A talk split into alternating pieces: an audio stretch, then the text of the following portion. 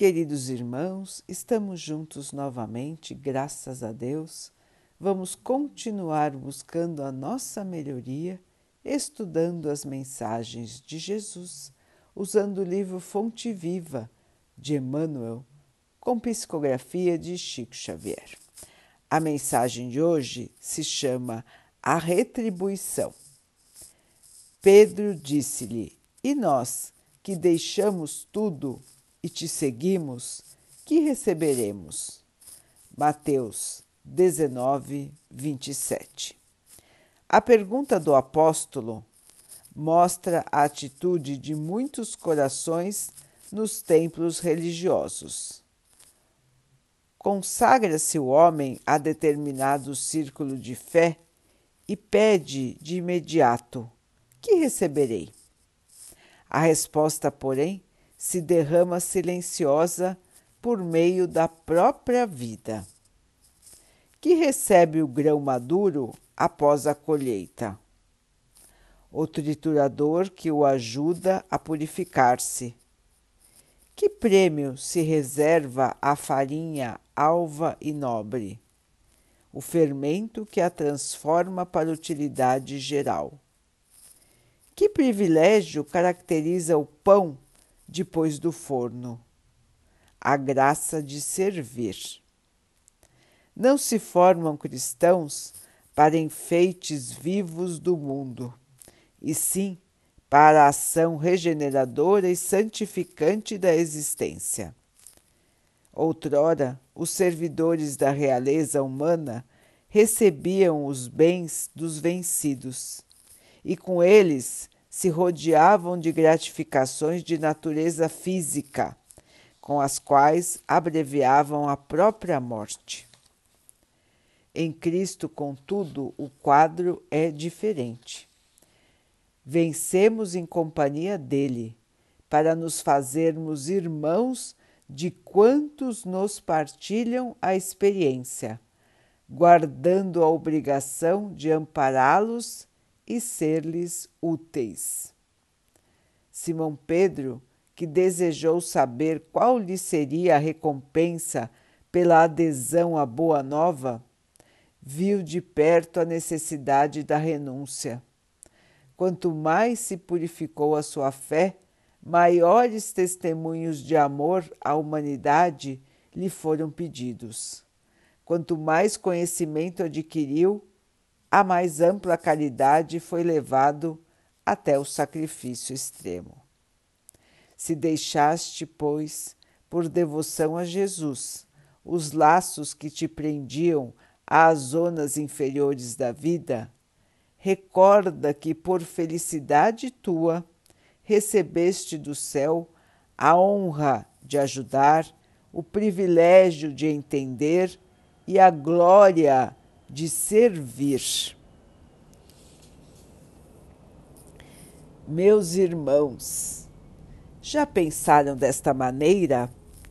A honra de ajudar, o privilégio de servir, de entender.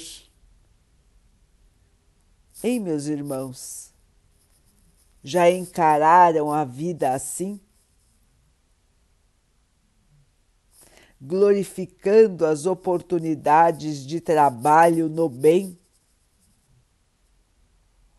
dando graças ao Senhor por estas oportunidades de purificação do nosso espírito. A maioria de nós conversa com o Mestre, conversa com o Pai somente pedindo. Muitos, muitos esquecem de agradecer. E a grande maioria não valoriza as oportunidades que estão ao seu redor para sua própria purificação. Quanto Quantas oportunidades de trabalho, irmãos! Quantas oportunidades nós deixamos para trás quando nós podíamos ter feito alguma coisa. Nós sempre podemos auxiliar, irmãos, onde quer que estejamos, com quem quer que estejamos. Nós podemos nos comportar como irmãos, fazendo o melhor para quem está ao nosso redor fazendo o que gostaríamos que os outros fizessem por nós. A máxima da caridade, não é, irmãos? Fazer aos outros o que gostaríamos que os outros fizessem por nós. Quantas oportunidades estão ao seu redor, meu irmão, minha irmã? Observe, lembre, analise quantas oportunidades existem ao seu redor agora para a sua melhoria espiritual, para a sua purificação por meio do trabalho para Jesus. Já existem, irmãos, tantas e tantas vias para que possamos seguir tantos e tantos caminhos glorificados podemos trilhar. É só querer, arregaçar as mangas, entender que a vida é a glória de servir e caminhar na seara do Mestre. Irmãos, vamos esperar trabalho e não recompensa. Vamos esperar oportunidade de servir e não ficarmos exigindo a nossa purificação. Todo dia é dia de recomeçar. Se até hoje nós não fizemos isso, a partir de hoje vamos começar a buscar as oportunidades de trabalho no bem e não a fugir delas nem a disfarçarmos para não aproveitar a oportunidade.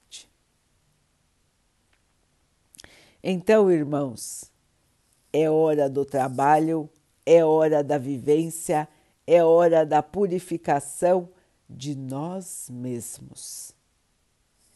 O nosso prêmio será a luz, o amor e a paz que nunca mais vão nos abandonar. Vamos então orar juntos, irmãos, agradecendo ao Pai por tudo que somos, por tudo que temos, por todas as oportunidades que a vida nos traz para que possamos servir. Que tenhamos força, esperança e uma fé transformadora. Que o Pai possa assim nos abençoar e abençoe a todos os nossos irmãos.